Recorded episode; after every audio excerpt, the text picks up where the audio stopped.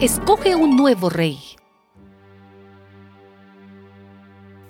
Tiempo después, el Señor le habló a Samuel y le dijo, Me pesa haber hecho rey a Saúl, porque se ha apartado de mí y no ha cumplido mis órdenes. Samuel se quedó muy triste y el Señor dijo a Samuel, ¿Hasta cuándo vas a estar triste por causa de Saúl? Ya no quiero que él siga siendo rey de Israel. Anda, llena de aceite tu cuerno, que quiero que vayas a la casa de Jesé, el de Belén, porque ya escogí como rey a uno de sus hijos.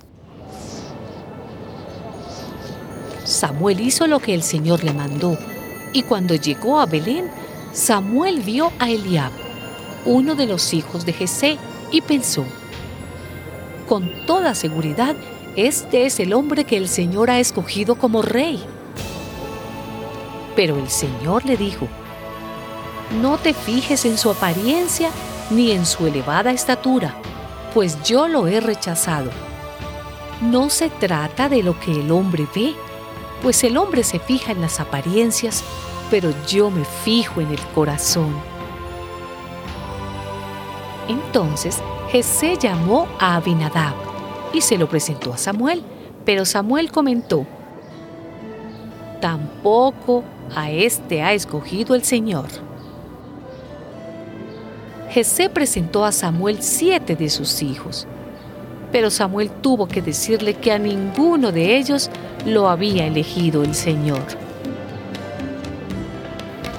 ¿No tiene más hijos? Falta el más pequeño, que es el que cuida el rebaño, respondió Jesé. Manda a buscarlo, dijo Samuel. Jesé lo mandó llamar y el chico era de piel sonrosada, agradable y bien parecido. Entonces el Señor dijo a Samuel, Este es, así que levántate y conságralo como rey. Enseguida, Samuel tomó el recipiente con aceite y en presencia de sus hermanos consagró como rey al joven que se llamaba David. A partir de aquel momento, el Espíritu del Señor se apoderó de él. Después, Samuel se despidió y se fue a Ramá.